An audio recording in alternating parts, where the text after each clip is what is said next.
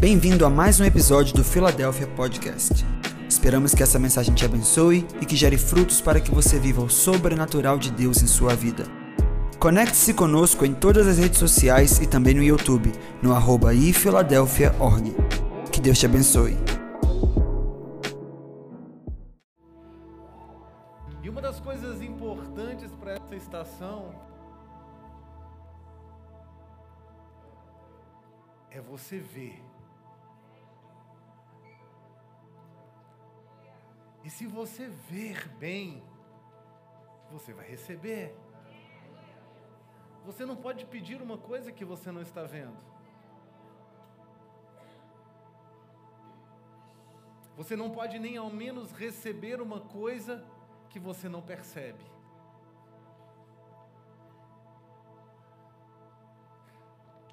Provérbios diz que você nunca consegue, os seus olhos nunca cansam de ver. E na realidade, aquilo que você vê é o que você torna. Você se torna.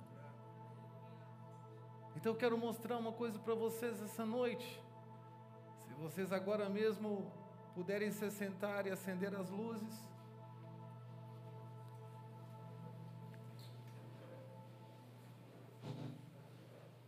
Vocês estão bem? Estão tranquilos? Você não veio para um culto, certo? Você veio para uma reunião onde Deus vai tocar a sua vida. Ontem eu disse para o pastor que eu voltaria hoje à noite. E aí eu fui surpreendido por uma nota que vocês vão continuar aí por sete noites, né? Vocês têm ideia do que é ficar debaixo de uma atmosfera tão poderosa como essa por tanto tempo? E essa noite não será diferente.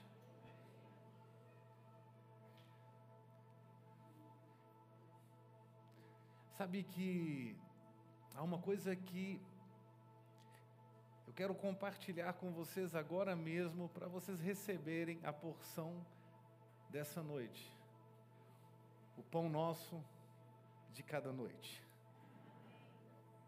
Iha! É.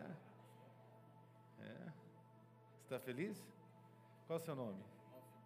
Hoffney.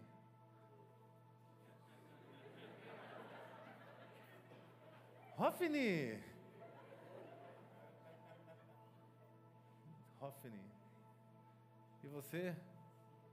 Lucas? Dudu. E você? Josué. Temos alguém que vai entrar na terra aqui.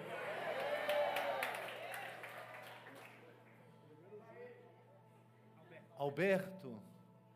Ah, você eu não sei de nada.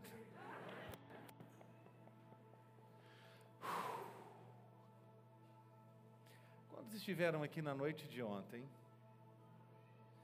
Hum. Ea. Então deixa eu compartilhar uma coisa para vocês agora mesmo.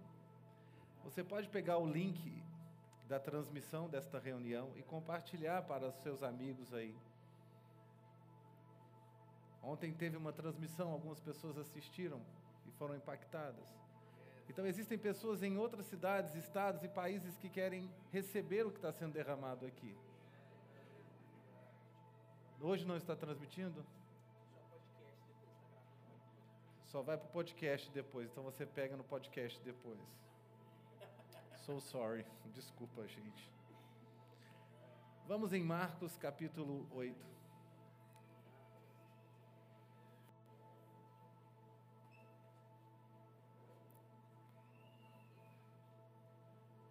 Marcos 8, 22. Eles foram para Betsaida e algumas pessoas trouxeram um cego a Jesus, suplicando-lhe que tocasse nele. Ele, porém, tomou o cego pela mão e o levou para fora do povoado.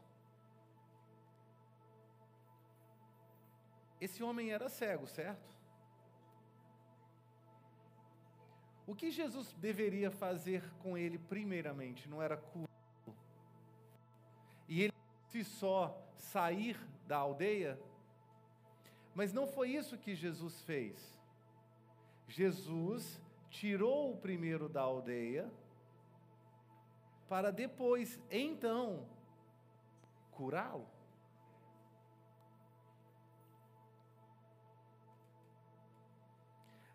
Depois de cuspir nos olhos do homem e impor-lhes as mãos, Jesus perguntou: Você está vendo alguma coisa? Ele levantou os olhos e disse: Vejo pessoas, elas parecem árvores andando. Mais uma vez, Jesus colocou as mãos sobre os olhos do homem.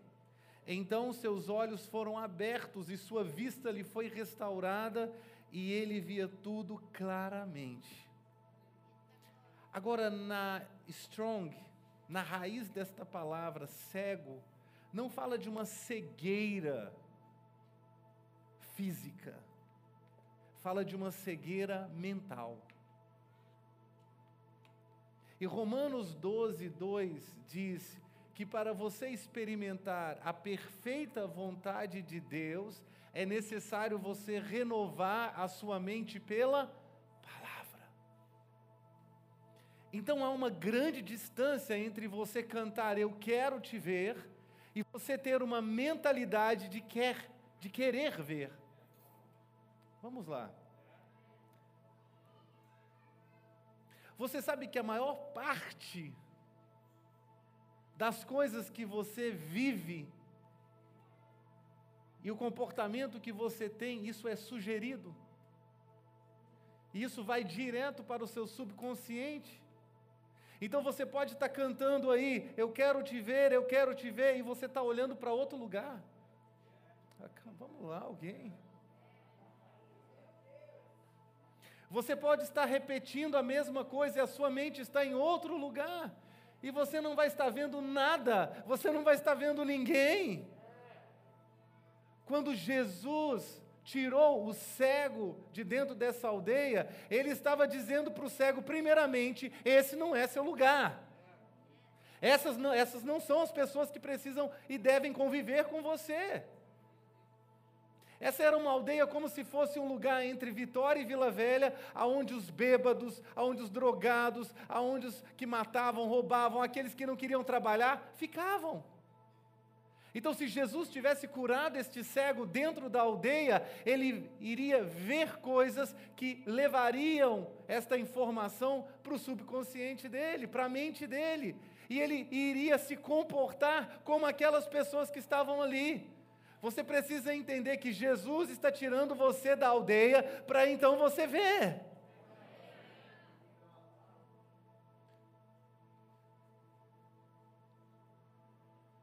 Irmãos, entenda uma coisa: às vezes fazemos batalha espiritual com as potestades e os principados, mas nós precisamos ter entendimento acerca disto. A maior batalha acontece dentro de nós.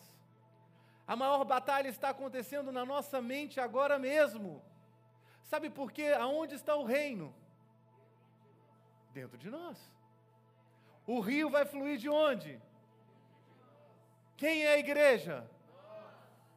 Então a batalha está onde? Em nós.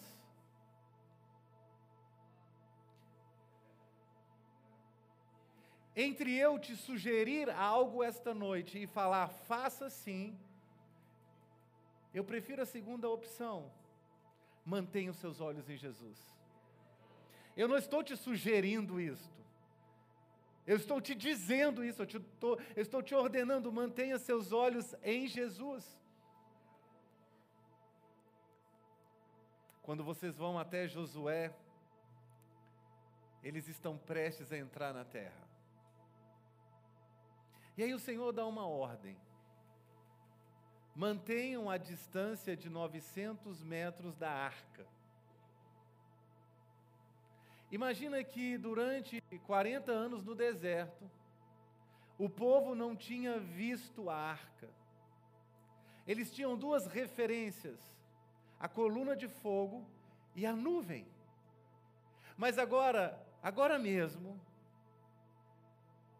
a nuvem desaparece, e a coluna de fogo também, e o que permanece é a arca a distância de 900 metros. E aí, Léo, sabe o que acontece? O Senhor diz: mantenham os olhos fixos na arca, porque o caminho que vocês irão passar, vocês nunca passaram antes. Meu Deus, você precisa estar comigo aí. Existem coisas que são comunicadas por informação. Você quer tirar uma carteira de motorista, você vai lá e obtém informação. Existem regras se você furar o sinal vermelho, se você estacionar num lugar, se você atropelar alguém. Então você precisa de informação acerca disto. Mas existem coisas que você recebe por revelação. E isso salta no seu espírito. E você fala: como eu nunca vi isto? Você não viu isto antes, porque isso não fora revelado pelo Espírito de Deus a você.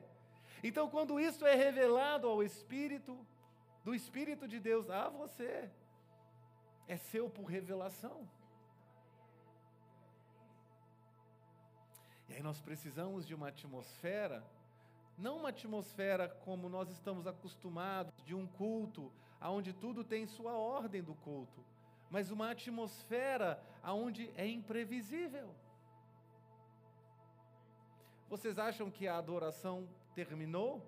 Não. Eu estou adorando a Deus. Porque eu não estou limitado a adorar a Deus pela música apenas. A música é um veículo. Mas eu adoro a Deus em espírito e em verdade. Quantos estão adorando Jesus aqui? Então, deixa eu só dar uma dica para você. Hoffney. Hoffney. Enquanto eu adoro Jesus, eu queimo. Eu tenho boas playlists.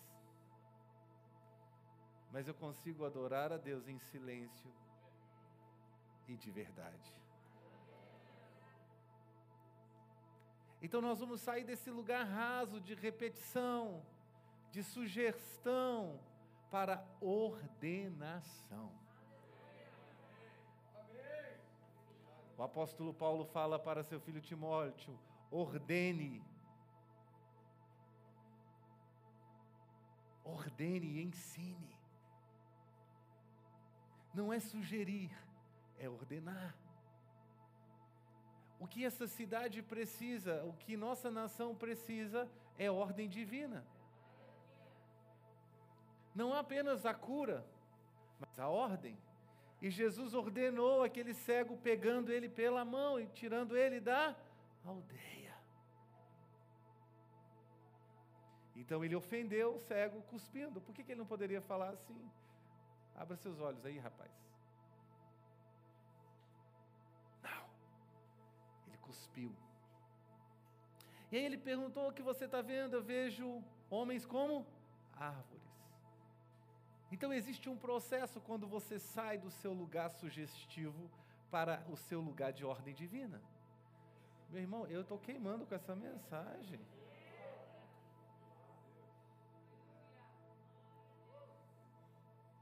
Porque o lugar sugestivo é um lugar que as pessoas vão falando para você fazer as coisas, fazer as coisas, fazer as coisas, e você vai fazendo porque você é passivo, você nunca tomou uma decisão. É tanto que há uma dificuldade em você falar: não quero, não vou, não posso. Talvez alguém aqui hoje à noite deve ter recebido uma sugestão: vamos jogar bola, e você disse: não, eu vou queimar no fogo de Deus. Talvez alguém recebeu uma sugestão: vamos jogar PlayStation? Não, eu vou queimar no fogo de Deus. Mas talvez antes você não diria isso, por quê? Porque você quer ser aceito por causa da sua passividade. Jesus estava curando aquele cego mentalmente. Para quê? Para experimentar a perfeita vontade de Deus.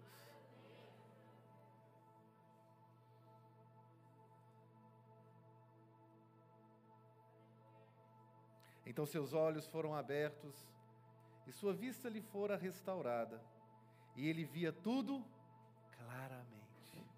Jesus mandou para casa, dizendo: Não entre no povoado. Sabe qual será o maior risco de vocês, depois desses dias? Voltar para o povoado.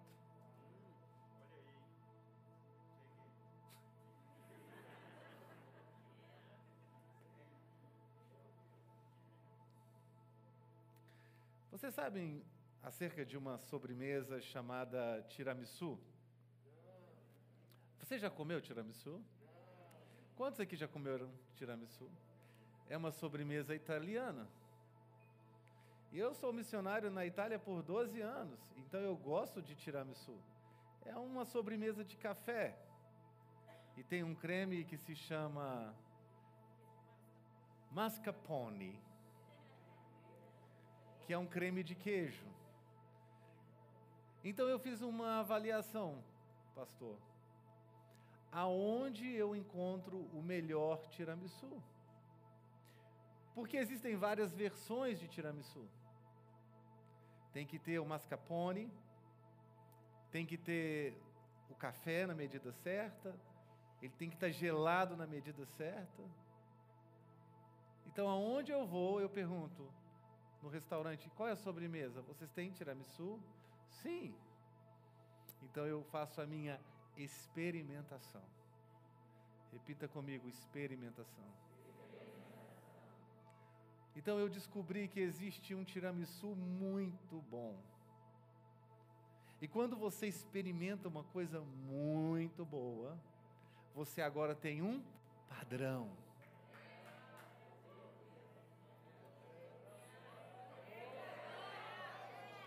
A coisa começou a esquentar. De verdade. E quando você então senta na mesa e come o tiramisu e você prova o mascarpone, o café, a temperatura, você deve gostar de tiramisu, né, amigo? Você está aí com uma cara de falar, hum, que delícia. Você está com fome? Hã? Está imaginando, eu estou vendo, você está aí.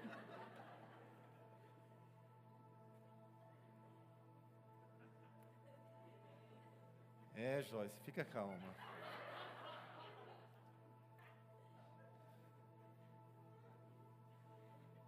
Se alguém me trouxer um tiramisu amanhã à noite, eu volto aqui, hein?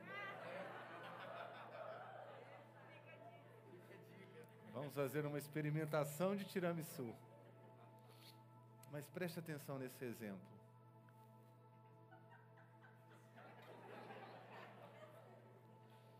Quando você experimenta o que é de verdade, o que é delicioso e saboroso, pastora, você facilmente vai saber o que é falso e que é de, o que é de baixa qualidade. Então vamos lá. Vocês estão comigo aí, né? Vamos imaginar Hoffney. Hoffney. Joyce, não ria do nome do rapaz. Hoffney. Eu não posso te chamar de Hoffney, porque não vai funcionar, né? Me ajuda, Sil. Quando você então tem uma experimentação do toque de Deus, qualquer outra coisa que te apresentarem, você vai poder comparar. Por isso que estes sete, essas sete noites serão para vocês um padrão dessa nova estação. Se eu tiver certo, pastor Diego, me corrija. Mas vocês fizeram seis semanas até ontem, não é isso? O número seis é o número do homem.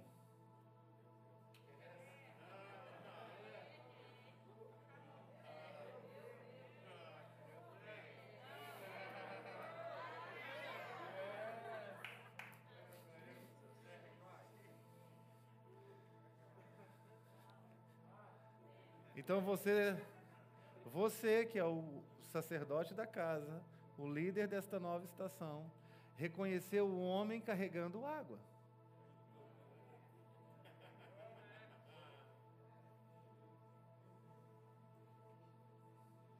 Vocês estão entendendo o que eu estou dizendo?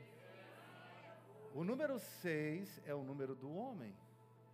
E sempre que Deus está fazendo algo, você não vai atrás do homem. Você não agenda. Deus envia um homem até você.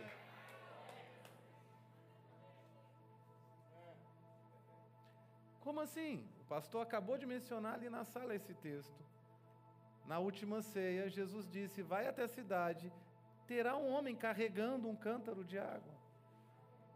O pastor mencionou isso, eu estava queimando com isso. Porque Deus enviou um homem na cidade para carregar um cântaro de água. E como ontem era o número seis, vocês começam agora um ciclo de sete noites.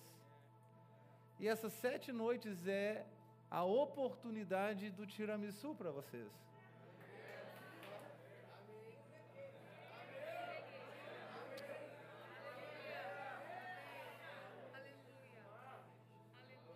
Porque vocês não vão se satisfazerem com nada menor do que vocês experimentarão nessas noites.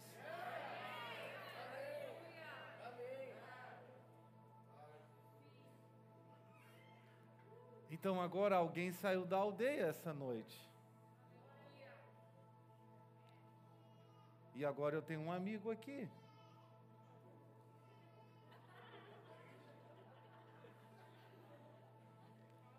Eu sempre tenho um tangedor nessas reuniões.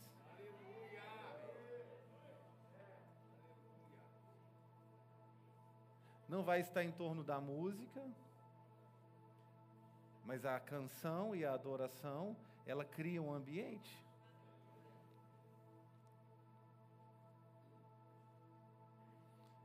Existe uma canção que diz assim, eu não sei se Hoffman. Eu vou te dar um novo nome até o final da reunião. Robson? Som. Sim. Seu nome é Som. Eu não esqueço mais. Não chamem ele de som, por favor. Sam, Sam, Sam é filho. Sam, a manifestação dos filhos de Deus. Sam. O cachorro do meu pai, do Dan Duke, se chama Sam. Há algum problema, Sam?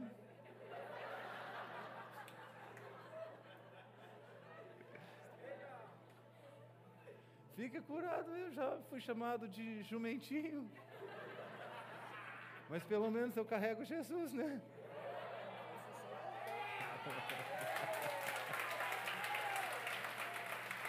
Olha, uma coisa que nós não teremos nessa estação são títulos.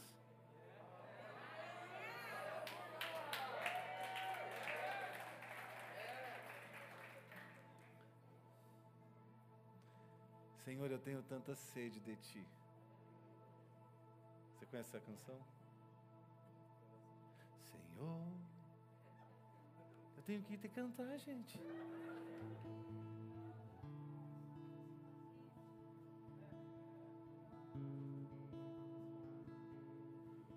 Essa que eu cantei para você?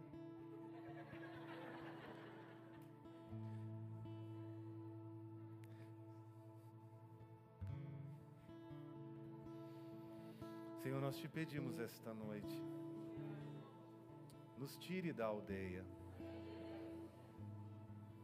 nos dê olhos para ver, muda nossa mente. De ti, sede de ti,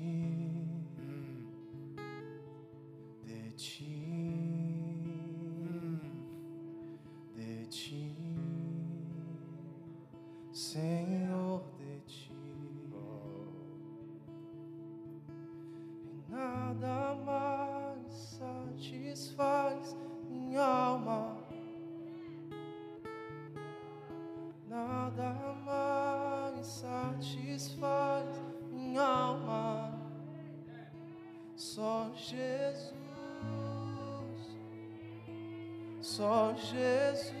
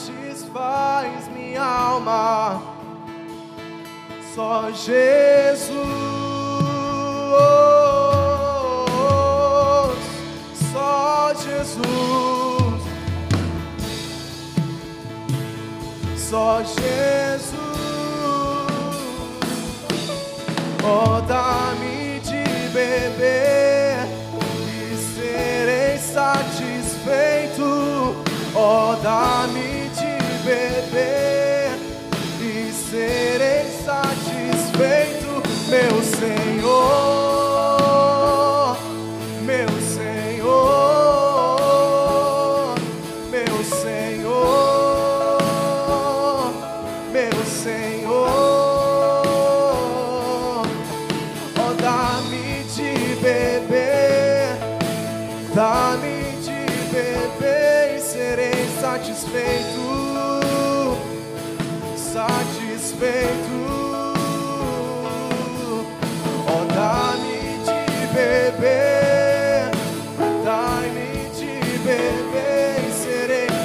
satisfeito, satisfeito,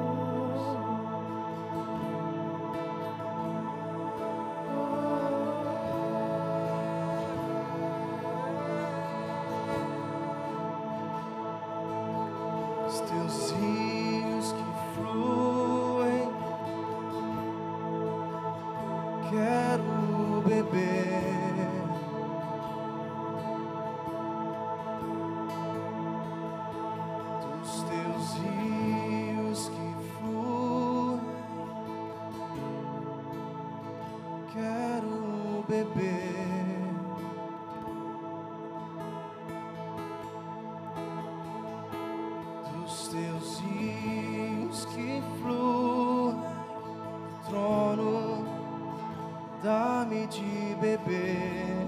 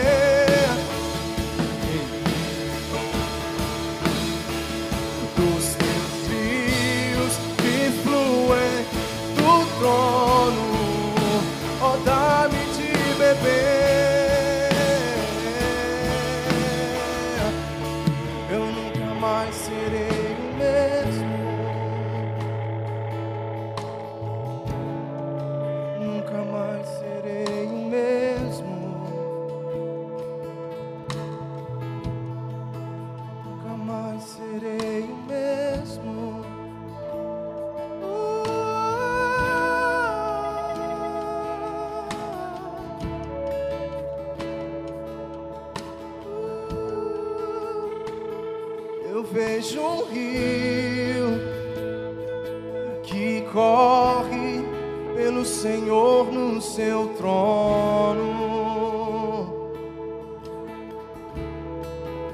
Brilhante como cristal, mais puro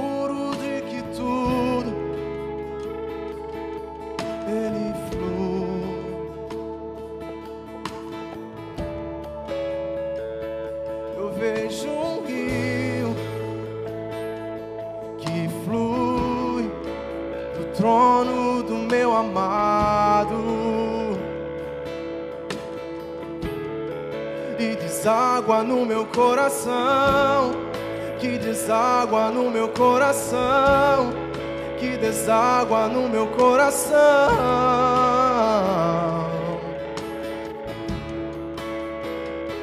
Eu vejo um rio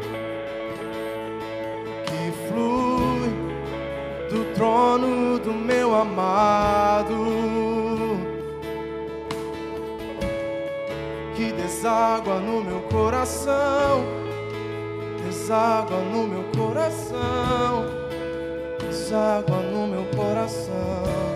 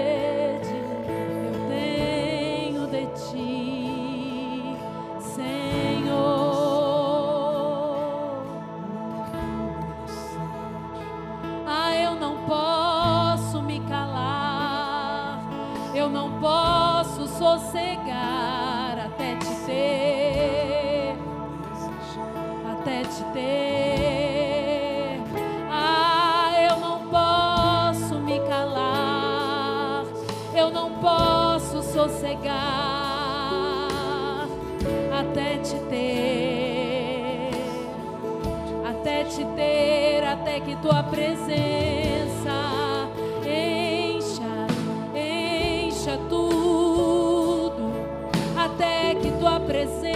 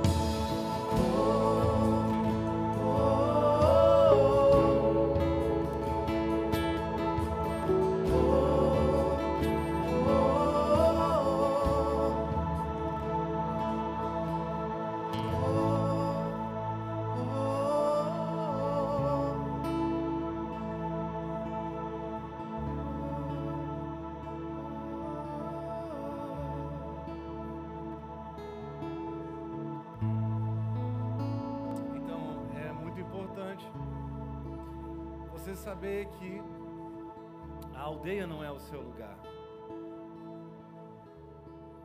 E que você não pode viver nesta aldeia. E você também não pode viver nessa cegueira. Eu preciso que você esteja receptivo no seu espírito, mas também com a sua mente ativa para receber essas informações. Porque por muito tempo você tem sido roubado. Por muito tempo você tem sido defraudado. Vocês estão me entendendo?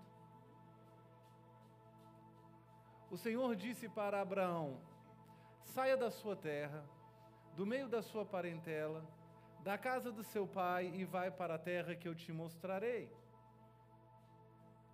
A mentalidade cega de Abraão o conduziu a levar Ló. E aí nós vamos achar algo interessante, porque o nome Ló significa venda. Então Abraão saiu de Arã, que era a terra do seu irmão ali, o nome da, da terra do seu irmão. O nome daquela terra era o mesmo nome do irmão de Abraão que havia falecido. Então, ele sai de Arã, mas guarda uma coisa: Arã não sai dele. Você já se perguntou por que eu ainda não rompi? Ou por que eu ainda não entrei numa nova estação da minha vida? Por que, que eu tenho pago um preço e nunca eu recebo algo novo? Provavelmente você está levando algo com você que não deveria estar com você.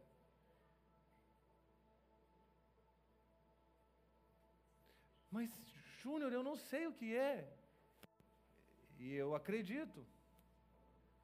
Porque provavelmente isso esteja no seu subconsciente, esteja lá no fundo. E para que isso saia, você tem que ir a Romanos 12, renovar a sua mente. E renovação da mente tem a ver com duas coisas importantes. Vocês estão comigo aí? Tem a ver com o quanto você se dedica à leitura da palavra, o quanto você é lavado pela palavra, o quanto você busca nas Escrituras e com quem você anda. A Bíblia diz: anda com o sábio e você vai se tornar sábio.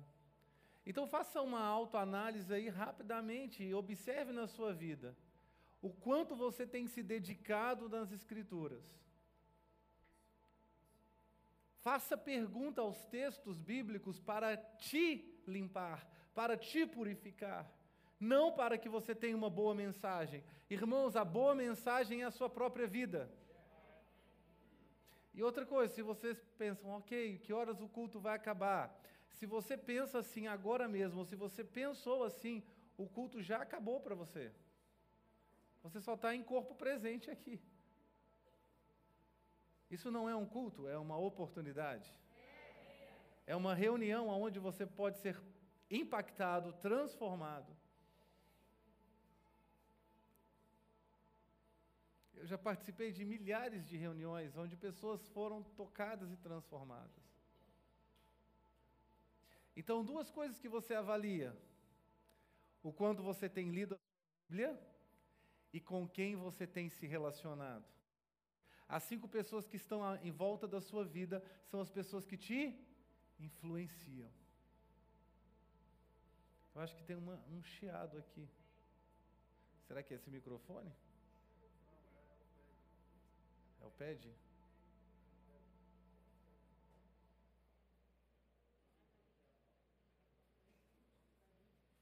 Então você observa com quem você anda e o quanto você lê a sua palavra, a sua Bíblia.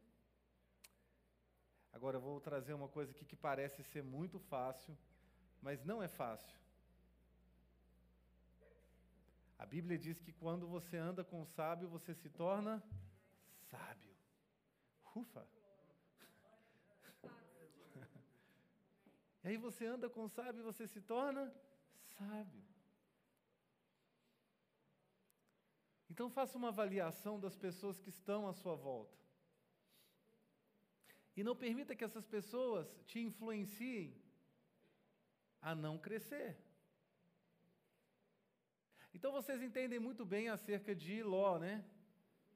Ouviram falar sobre ele aqui? Então abra sua Bíblia em Gênesis 13, no verso 8. Gênesis 13, 8.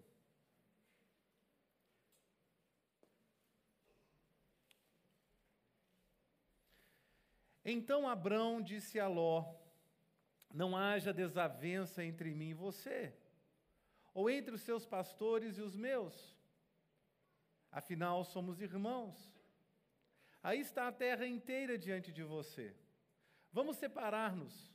Se você for para a esquerda, irei para a direita. Se for para a direita, irei para a esquerda. Olhou então Ló e viu todo o vale do Jordão, todo ele bem irrigado até Zoar.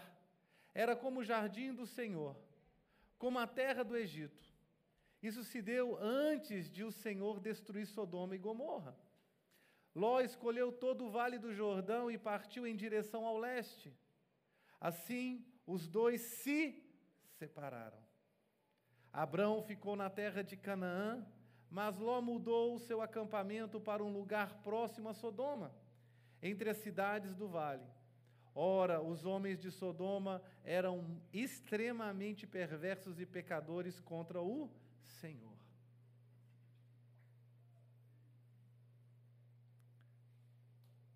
Disse o Senhor a Abrão, depois que Ló separou-se dele: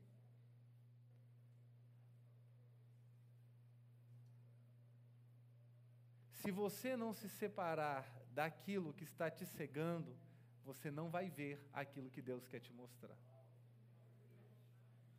Vocês estão comigo? Isso não é uma coisa que Deus vai fazer por você, viu? É você que vai fazer por Ele. Porque quando o texto diz que eles se separaram, disse Deus a Abraão: De onde você está, olhe para o norte, para o sul, para o leste para o oeste Toda a terra que você está vendo darei a você e a sua descendência para sempre. A unção de Deus, a revelação de Deus, te separa daquilo que não é o propósito dele na sua vida. Então, no processo de você subir a montanha, Deus vai te separar. Irmãos, eu lamento dizer isso a vocês. Isso é uma coisa que você vai ter que trabalhar todos os dias. Essa separação precisa acontecer para que haja uma elevação. Porque senão, ao invés de você receber mais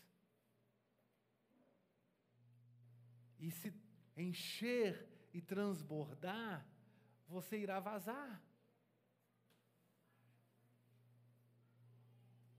Vazar não é o propósito dessa estação.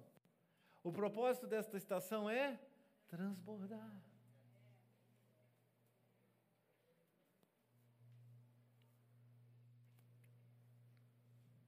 Você sabe que quanto mais você se submete a essa atmosfera de revelação, mais derramamento há em você.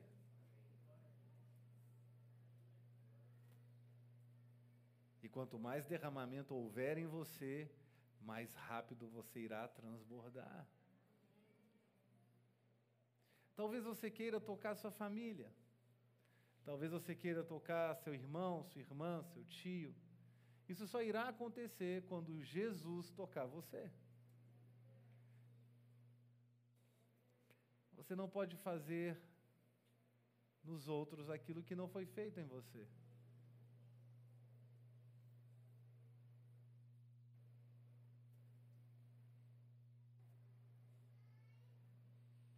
Alguém feliz na casa hoje?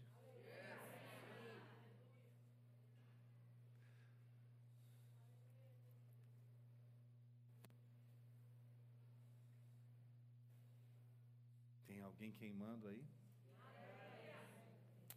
Deixa eu explicar algo acerca do fogo de Deus. O fogo de Deus te leva a cair, a chorar, a gritar, a sorrir. Mas o verdadeiro propósito do fogo não é esse. Isso só é uma evidência. O verdadeiro propósito do fogo é te consumir, é te refinar, é acabar com você por inteiro. Deixa eu dizer uma coisa: as cinzas têm que cor? Cinza, né? Então, quando o mundo ficar cinza para você, é porque você pode ter certeza que foi queimado. Eu acho que vocês não entenderam isso, não. Sabe aquela coisa que era colorida para você? A sensualidade, a imoralidade, a ganância, a luxúria, que ficava tudo colorido. Quando isso é queimado, fica que cor? Quando você é queimado, só fica o quê? Tem alguém cinza aí?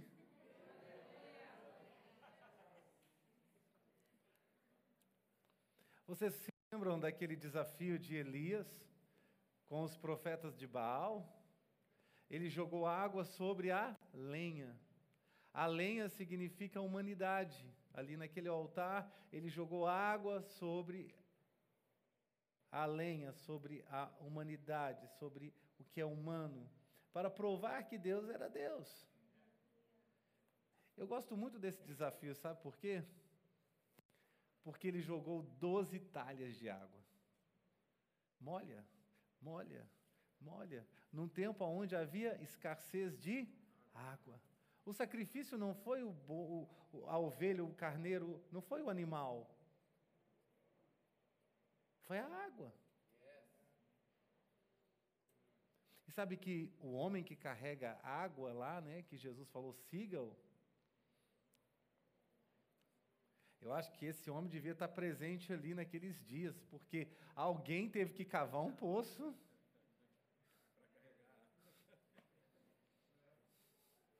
Fechou a conta, gente. Alguém está comigo aí? Eu preciso de mais gente como pastor comigo aqui. Mas quem era o homem que estava carregando água ali? Ninguém sabe. E quem furou aqueles poços naquele tempo de seca, porque não tinha chuva por três anos.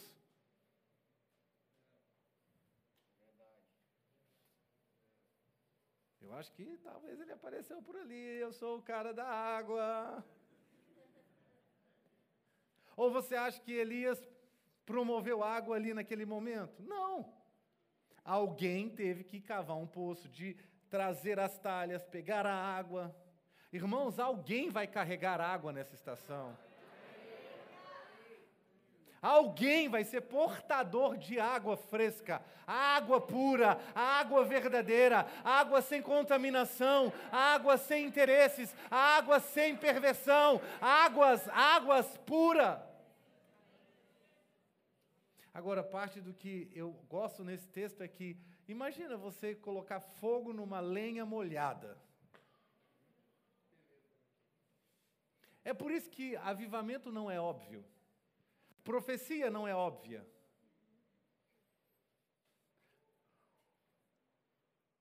Esta ilha será cheia da glória de Deus.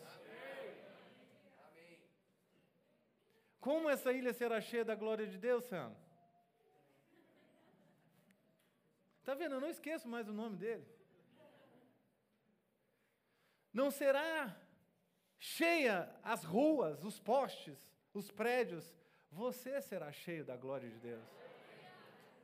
Melhor dizendo, você já está sendo cheio da glória de Deus. Então Elias disse: Deus, me responda com fogo, para que esse o coração deste povo volte para ti se volte para ti. Irmãos, as pessoas estão esperando, sabe o que nesta estação? Fogo. Quanto mais difícil for a situação, mais fogo virá. se o psicólogo, o psiquiatra, se o médico, se o dentista, se o oftalmologista não resolveu a sua, sua situação, o fogo de Deus vai resolver. Ele vai deixar tudo cinza. O fogo de Deus consumiu o sacrifício, consumiu a lenha, consumiu a água. Vocês estão comigo aí? Eu preciso de cinco casais que estão queimando agora pelo que eu estou falando. Você pode sair do seu lugar e vir aqui à frente. Fique um do lado do outro. O Espírito de Deus vai vir sobre você.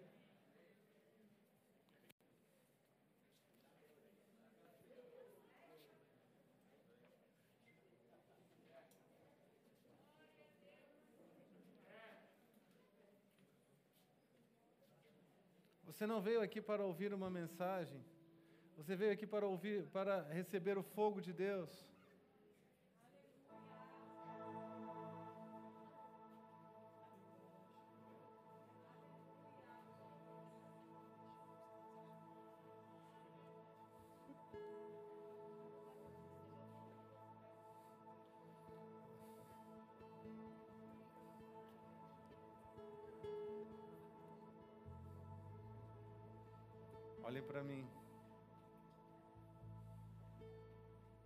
Para mim.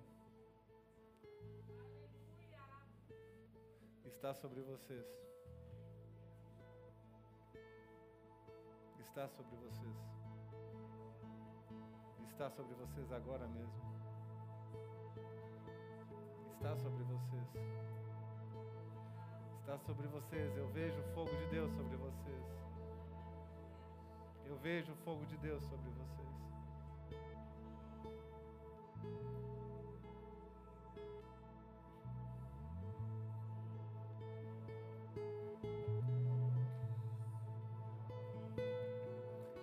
Vocês querem de fato é o fogo de Deus. Porque a Bíblia diz que quando você busca pelo reino de Deus, as outras coisas são acrescentadas. Tudo precisa acontecer em vocês.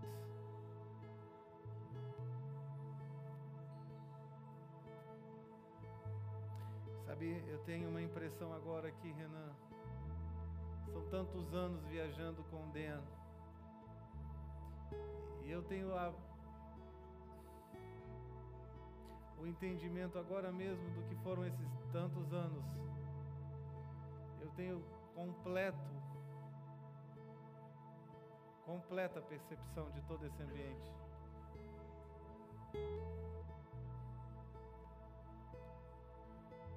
Completo.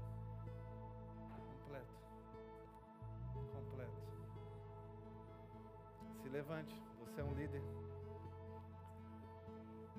Se levante, você é um líder. Se levante, você é um líder. Fogo de Deus caia sobre ele agora resista, apenas receba. Apenas receba. Fogo fresco. Dê permissão a seu marido para crescer, menina. Ajuda ele a crescer. Nesse momento existem espíritos imundos que ficam rodando no ambiente. Você mantém seus olhos em Jesus. Mas existem anjos aqui na casa para ministrar. Eu não dou crédito a espíritos imundos. Eu não dou crédito a demônios.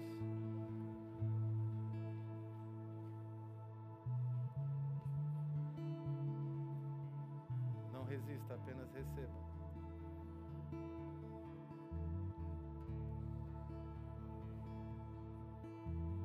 apenas receba. Apenas receba. Apenas receba. Vocês não têm ideia do futuro de vocês. Caia sobre vocês. Obrigado, vocês são servos. Receba a porção de vocês. Receba a porção de vocês. Não resista, apenas receba a porção de vocês. Já está aqui, já está aqui agora. Receba a porção de vocês. Fogo novo, fogo fresco. Receba a porção de vocês. Receba a porção de vocês. Ei, receba a porção de vocês. Se levantem. Deus está dando uma oportunidade para vocês.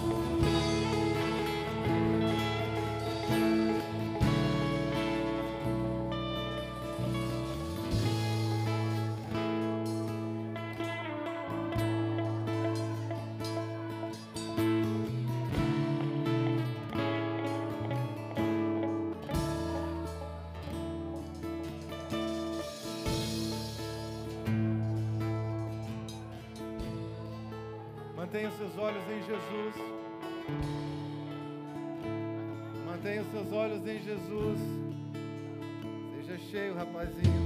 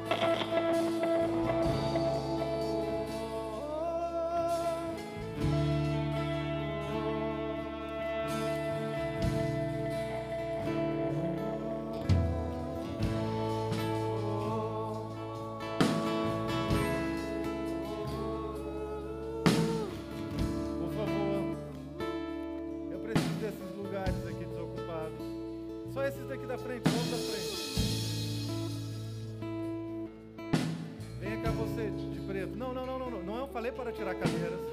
Deixa as cadeiras, eu só preciso das cadeiras vazias.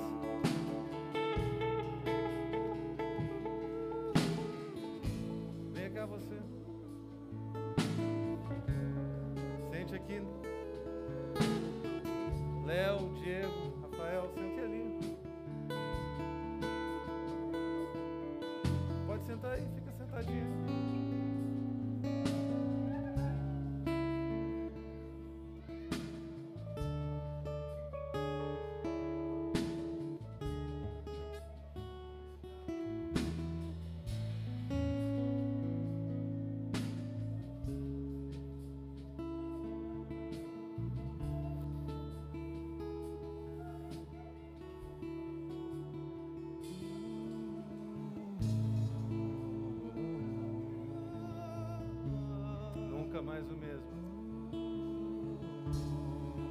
Fogo fresco. Fogo novo. Fogo fresco, isso mesmo. Seu casamento, rapaz. Sua vida nunca mais será a mesma. Isso é avivamento. Isso é o que você precisa.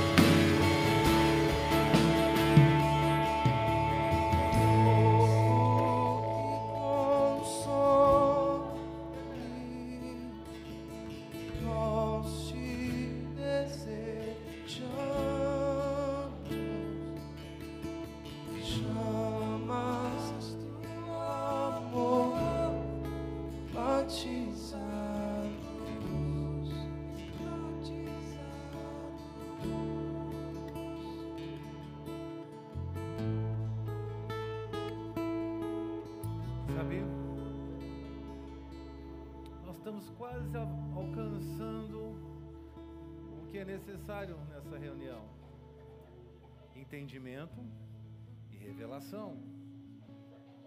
Vocês estão comigo aí? Vocês estão aprendendo alguma coisa? Está sendo útil para vocês? Então nós comemos um pouco de pão e bebemos um pouco do vinho. Vocês que estão aí no chão, não mexa com as pessoas, receba a sua porção. Nós vamos aprender nesses dias aqui a beber. Você quando bebe, bebe. Eia! Filipenses capítulo 3, verso 12. Não que eu já tenha obtido tudo isso ou tenha sido aperfeiçoado, mas prossigo para alcançá-lo, pois para isso também fui alcançado por Cristo Jesus. Irmãos, não penso que eu mesmo já tenha alcançado, mas uma coisa faço, esquecendo-me das coisas que ficaram para trás. Quem vai ter que esquecer é você. E aqui está o maior desafio. Que esse não é um trabalho que o outro tem que fazer. Você tem que fazer. Nós estamos vendo uma coisa nesta noite, nesses dias, mas nós não alcançamos a plenitude disso. Mas uma coisa eu faço: deixo para trás o que para trás fica. Eu esqueço. Júnior, como eu posso esquecer? Você vai ter que trabalhar na sua mente, fazendo confissões de fé. Se a sua mente está dizendo para você que você nunca vai alcançar isto, você diz para a sua mente falando: Eu estou crescendo em graça e sabedoria diante de Deus e diante dos homens. Vocês podem fazer essa confissão de fé comigo? Eu estou crescendo em graça e sabedoria diante de Deus e diante dos homens. Então você está, sabe, mandando para o seu subconsciente: eu estou crescendo com graça. Então, quando o seu subconsciente enviar essa mensagem, você não vai chegar a lugar algum, você declara: eu estou crescendo em graça e sabedoria, diante de Deus e diante dos homens.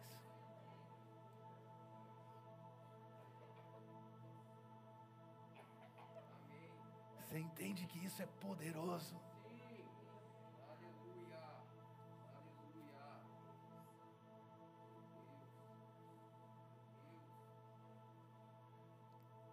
Vocês entendem que isso é maravilhoso?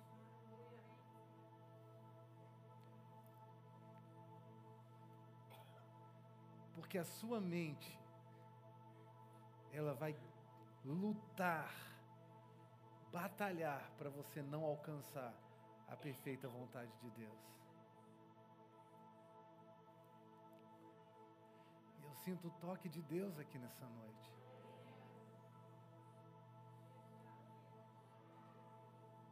Eu sinto a graça de Deus aqui nesta noite.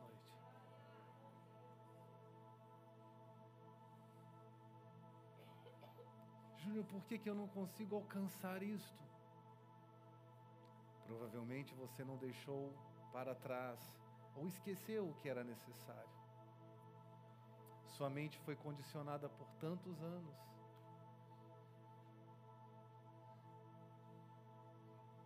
Eu preciso provar para vocês uma coisa nessa noite aqui nas Escrituras.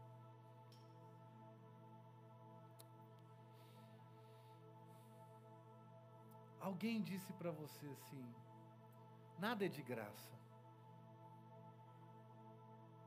Tudo tem que ir uma coisa em troca. Você acha que alguém vai fazer isso por você de graça? Não existe nada de graça. Eu ouvi isso vindo para cá, na sala da minha casa. Alguém disse para alguém nesta casa: Nada é de graça. Vão te cobrar. Tudo tem algo em troca.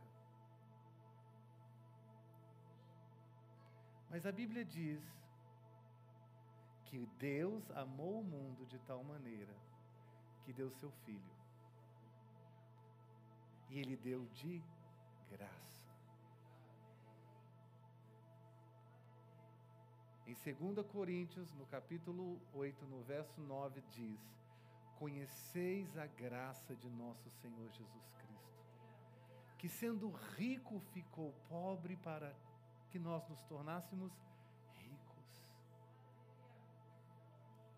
Olha como isso é poderoso, irmãos. Nós estamos numa noite de libertação e transformação. Se alguém disse para você que nada é de graça, eu digo para você: conheceis a graça de nosso Senhor Jesus Cristo. Em Gênesis 14, Melquisedeque vem servir a Abrão pão e vinho. E depois eu posso falar mais a fundo sobre isso, mas o ponto é que Abrão reconhece Melquisedeque como maior. Logo após ele dizima na vida de Melquisedeque. Então agora ele está debaixo de uma ordem divina. Logo após isso, o rei de Sodoma vem e oferece os despojos da guerra fica com os despojos e me dá os homens, porque havia tido uma guerra ali para resgatar Ló. Só que Abraão levanta a mão e diz o seguinte: de mãos levantadas, eu não vou receber nada que venha de você, para que você não venha dizer que eu enriqueci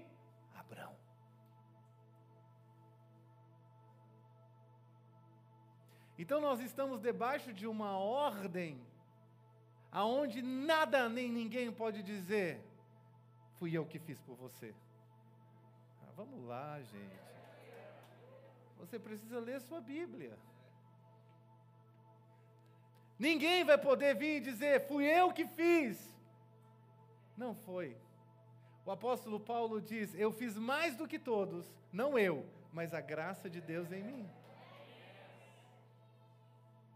Então, se a sua mente está dizendo para você que alguma coisa será cobrada, não será cobrada. Já foi cobrada. Não só foi cobrada, como foi paga. Ah, ok, gente, vamos lá.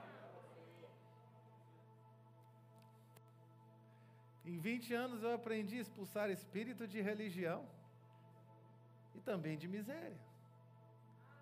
E você sabe por que eu estou chegando nesse lugar essa noite, pastor?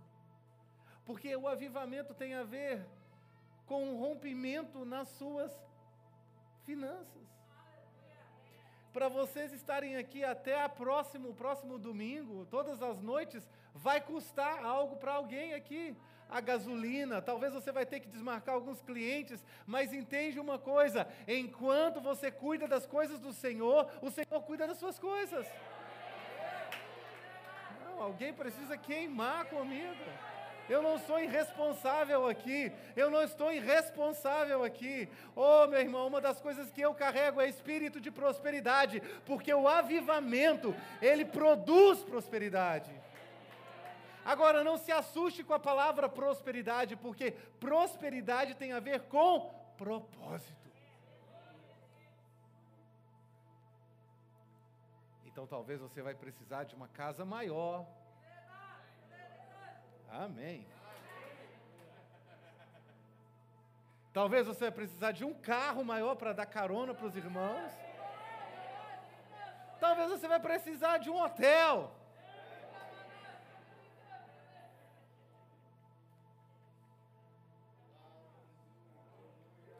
Sabe, a minha casa é bem espaçosa e nós recebemos muitas pessoas lá todos os finais de semana, já está já tá cheio para o próximo final de semana. É o, hotel do Fire, o hotel do fogo. E você sabe que isso custa. Custa, porque nós temos que exercer a hospitalidade, né, meu irmão? Um irmão, uma equipe como essa, esses, esses caras precisam ser abençoados. Irmãos, eu aprendi uma coisa: todos os dias eu oferto alguma coisa. Porque o meu pai me ensinou uma coisa que eu vou ensinar para vocês. Eu não só pago por mim, mas tenho que pagar pelos outros. Isto é literalmente porção dobrada. Então, se vocês estão sendo afetados pelo avivamento, uma evidência vai acontecer. Vocês sabem qual é a evidência? Alguém sabe qual é a evidência? Vocês vão prosperar. Só que o espírito de religiosidade, ele trava a prosperidade. É o mesmo espírito que trava a alegria. Você não consegue dar um ha-ha. Sua mente ficou pressa, pairando, passeando por aí, preocupado, não sei no que, fica contando quantos painéis tem aqui. Fica vendo se o cabelo do Sam está bem cortado. Vai casar? Ira!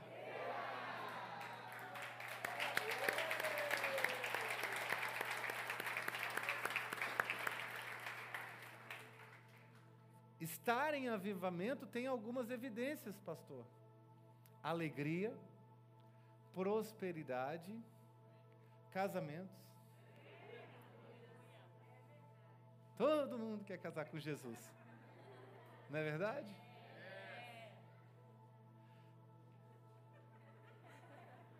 Você sabe que de uma forma ou de outra você vai casar, né?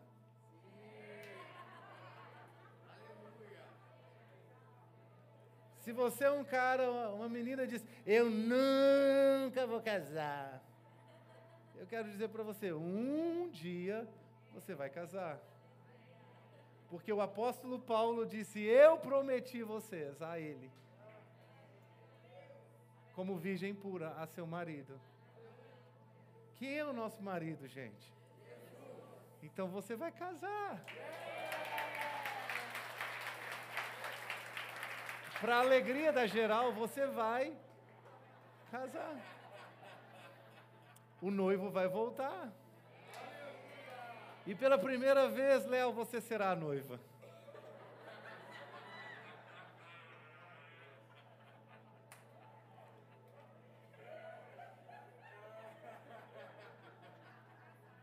O Léo é casado, mas a primeira vez ele será noiva. Ele já é casado 12 anos casado. Mas ele, pela primeira vez, será noiva. Esse irmão fortão aqui, você será noiva. Esse feioso será noiva.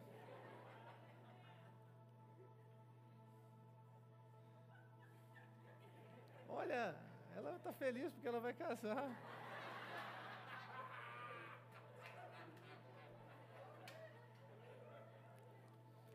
Missionário, que horas que termina hoje? Já terminou?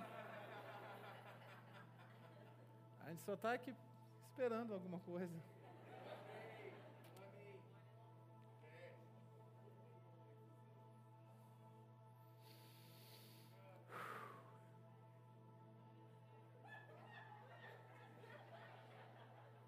Não comecem, gente.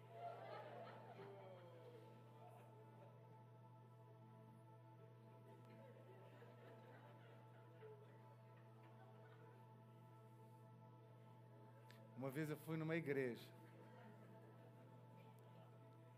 E essa igreja é lá no interior do Piauí. E era uma igreja bem tradicional pentecostal. Um irmão tinha vindo para a reunião de avivamento. E ele olhou para mim e disse: Isso que está acontecendo aqui pode acontecer lá na igreja? Eu disse: Pode.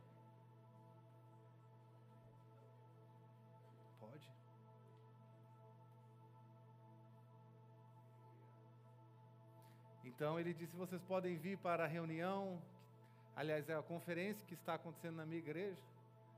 Então eu disse: sim. Então eu e minha esposa fomos. E aí sabe o que aconteceu? Quando nós chegamos lá, era tarde, a reunião da tarde. Era uma Assembleia de Deus, daquelas bem tradicionais, onde os homens sentam de um lado, as mulheres do outro, o coral da senhora aqui. e o coral dos adolescentes ali. E lá na plataforma tinha cinco cadeiras com cinco homens feios sentados.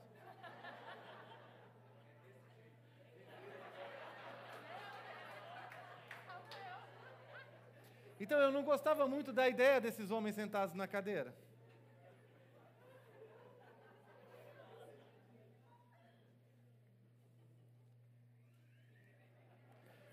Pastor, se algum dia você colocar alguém sentado aqui em cima, coloque as pessoas mais bonitas e cheias do Espírito. Porque se você colocar pessoas feias com a cara de vaca, a igreja inteira vai ter a cara de vaca. Vocês conhecem a historinha do pastor que levou o seu filhinho para passear na fazenda, né?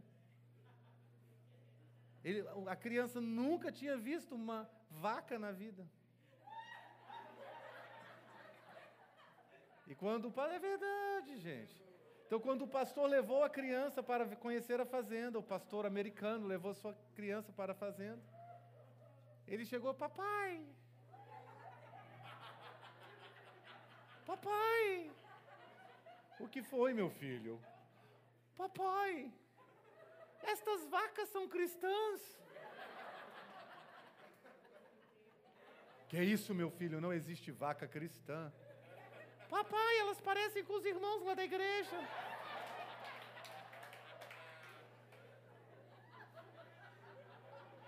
É verdade, irmãos. Algumas vezes você fala assim: você está feliz? Ou você fala assim: a paz do Senhor. Eles falam: mó.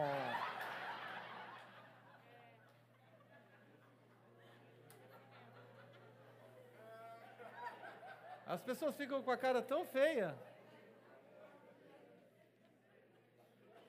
E a Bíblia diz que a, o coração alegre é formoseia o rosto. Eu não entendo porque as pessoas ficam preocupadas, estressadas. Aí você fica. Isto é o som de uma ovelha, não de uma vaca.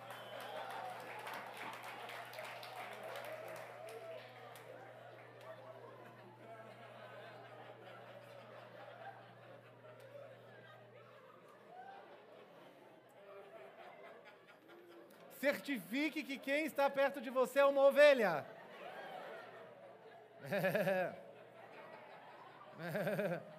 Se fizer é uma coisa estranha.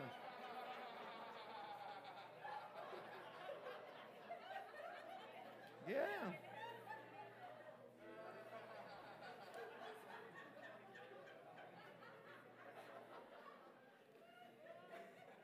Então Doris e eu fomos para esta igreja, pastor.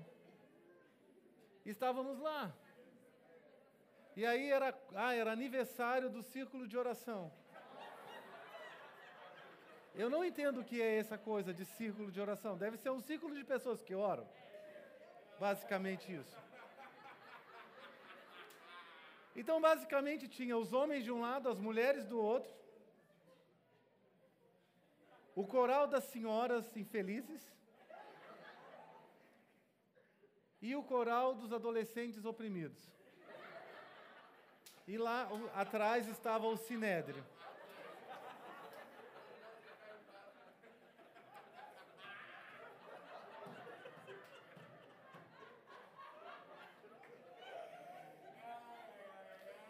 Então eu pensei assim, eu estou trabalhando, viu, gente? Fica tranquilo. Eu fiquei assim, ok. Eu sempre estou buscando alguém para me conectar. E aí eu chegava perto dos adolescentes deprimidos e eles estavam com a cara assim. Literalmente, pequei e preciso confessar.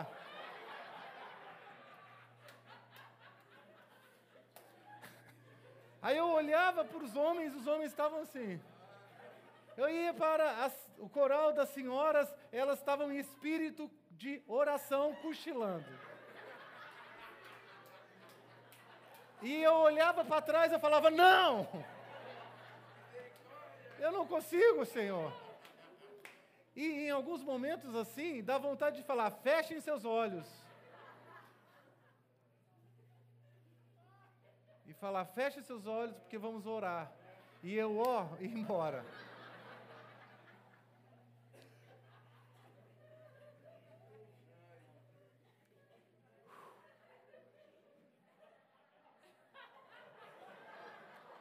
Sam, quem é a sua noiva?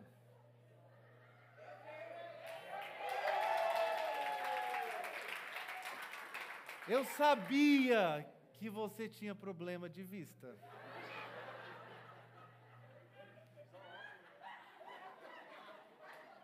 Existe uma história de um casamento que eu celebrei que a menina era cega. E aí, quando eu orei para o casamento, falando, em nome de Jesus, o olho dela se abriu, mas eu já tinha falado, declaro-vos marido e mulher. E aí ela disse: Esse homem é muito feio.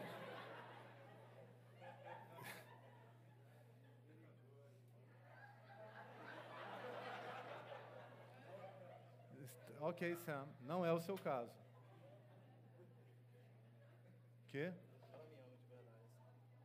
Sim.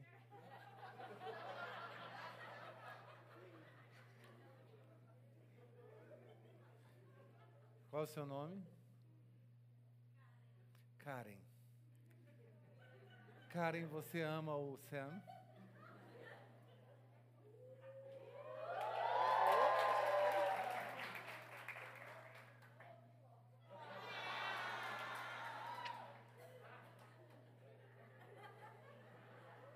Na verdade, gente, o caso da Karen é diferente, ela já foi curada.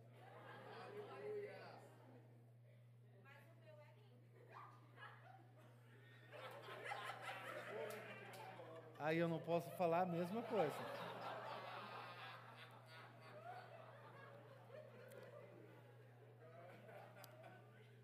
E aí o que aconteceu foi que eu não sabia o que fazer. De fato, eu não sabia o que fazer. Eu não via ninguém conectado a mim. Não tinha ninguém ali. Mas de repente eu olhei para uma senhora com um coque bem grande na cabeça. E ela estava sentada bem na primeira fileira. E eu olhei para aquela mulher e disse: Meu Deus, essa mulher parece com o pastor presidente. E eu deduzi, ou foi uma revelação, que o pastor daquela igreja era o filho daquela mulher. E eu disse para aquela mulher assim: fogo de Deus pode cair sobre você. E ela, aleluia.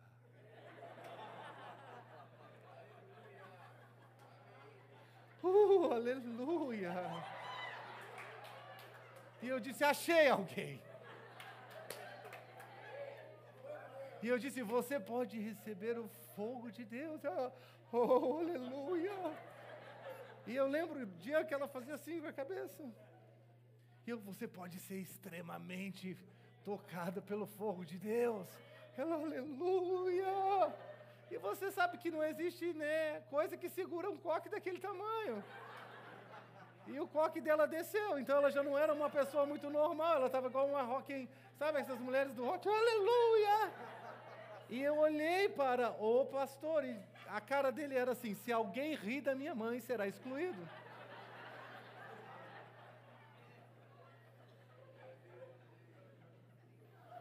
E eu disse, irmã, mais fogo. E ela, eu, deixa queimar. E ela ficou em pé. E de repente toda a igreja ficou quebrantada. E aqueles irmãos que estavam lá em cima, eles, aleluia, glória. A irmãzinha adolescente, oh Senhor. E eu disse, você pode dançar no fogo. E ela dançava no fogo. Você pode nadar no fogo. Não sei como, mas você pode. Dora estava lá e ela deitou no chão e ela. Ah! E eu disse: Você quer fogo fresco, irmãos? Venham aqui à frente. E todo mundo saiu do lugar. E de repente,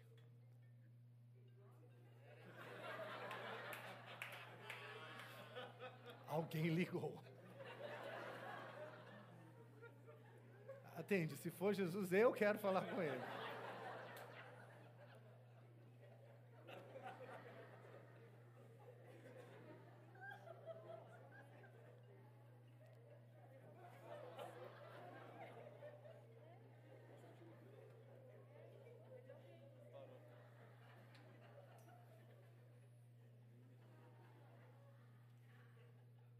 De repente, todo mundo foi cheio do fogo de Deus. As pessoas foram para o chão, as pessoas foram tocadas. Eu peguei a mão da minha esposa e disse: Vamos fugir. E, e sabe o que nós fizemos? Nós saímos correndo no meio da rua e fomos embora.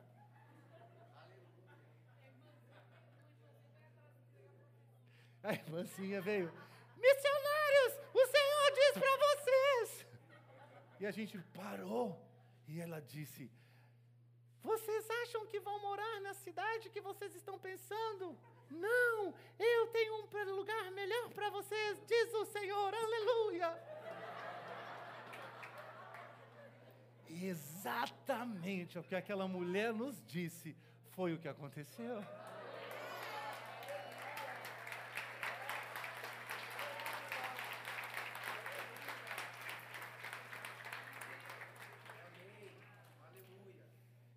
Expulso miséria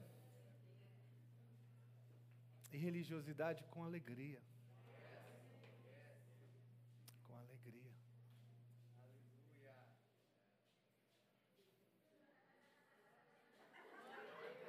Nós estamos no meio de ovelhas.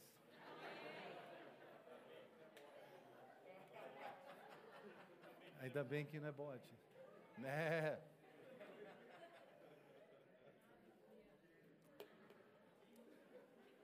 Eu preciso só de alguns minutos. Eu não sei se eu estarei com vocês na noite de amanhã. Eu sei que as reuniões elas vão seguir. Mas eu quero encorajar vocês a não deixar o padrão abaixar. Esses dias têm, essas noites precisam ser noites crescentes. Essas noites precisam ser noites crescentes de fogo e de glória. Deixa eu ensinar algumas coisas para vocês. Às vezes nós vamos chegar a um nível e aí nós não conseguimos passar deste nível. Não pense que é por causa da resistência de demônios. Provavelmente seja a capacidade do nosso entendimento de concepção ou a capacidade de receptividade do nosso espírito. Então há um risco aí, e eu preciso ensinar isso para vocês. Nós nunca vamos tentar produzir um fogo estranho. Nós nunca vamos tentar produzir algo que o Espírito Santo não esteja fazendo. Nós apenas esperamos por Ele. E aí, esperar por Ele vai contra o desejo da nossa carne e principalmente a necessidade da nossa alma. Vocês estão me entendendo? Essa palavra é uma palavra de sabedoria para os próximos dias. Aprenda a desfrutar como as minhas irmãs preciosas ali estão fazendo. Fica na presença de Jesus. Sorria, divirta-se, até vir a próxima onda. Aí quando vem a próxima onda, o seu espírito está pronto para mais. Você não tenta de forma nenhuma fazer uma coisa que somente o Espírito Santo pode fazer. Algumas pessoas são mais receptivas, né? Outras não. Mas a gente dá tempo para que as pessoas recebam. Vocês vão ver uma coisa durante essas noites: que vocês nunca vão sair de uma reunião da mesma maneira que vocês entraram. Porque isso não foi um culto convencional. É algo que não pode acontecer, viu? Algo que seja óbvio, algo que seja programado.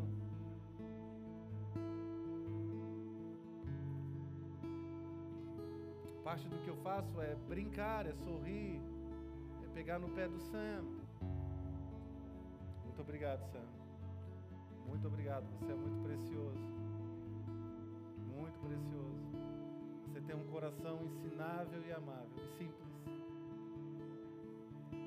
Eu não sei se vocês vão continuar com o mesmo líder de adoração por todas as noites, mas é importante manter uma equipe que vá crescente na revelação daquilo que Deus está fazendo.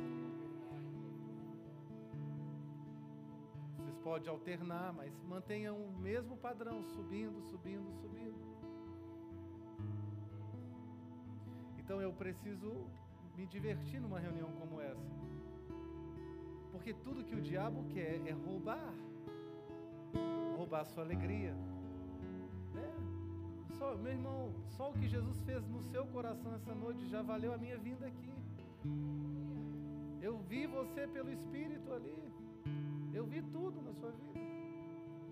E você recebeu a sua porção hoje à noite. Sabe por que você fez uma coisa todas as pessoas precisam aprender? Você manteve os seus olhos em Jesus. Você conseguiu arrancar do meu espírito, pelo olhar sentado lá atrás. E é isso que Jesus faz. É isso que Jesus faz. Eu oro por uma transferência fresca essa noite. Eu oro, eu oro para que literalmente vocês aprendam a manter os seus olhos em Jesus. Que esses dias, essas noites, elas transicionem vocês para um lugar alto.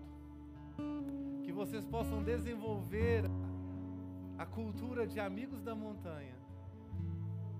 Que vocês não permitam nenhum espírito contrário ao Espírito de Deus. Que vocês combatam toda religiosidade e tradição com alegria, com amor vocês permitam que as pessoas queimem no fogo de Deus.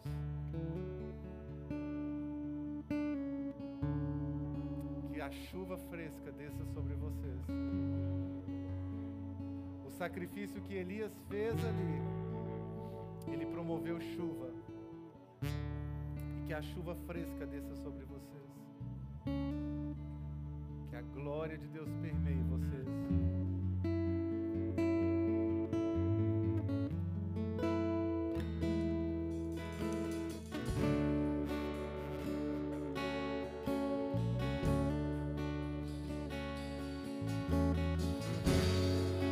Majestade e glória estão em ti.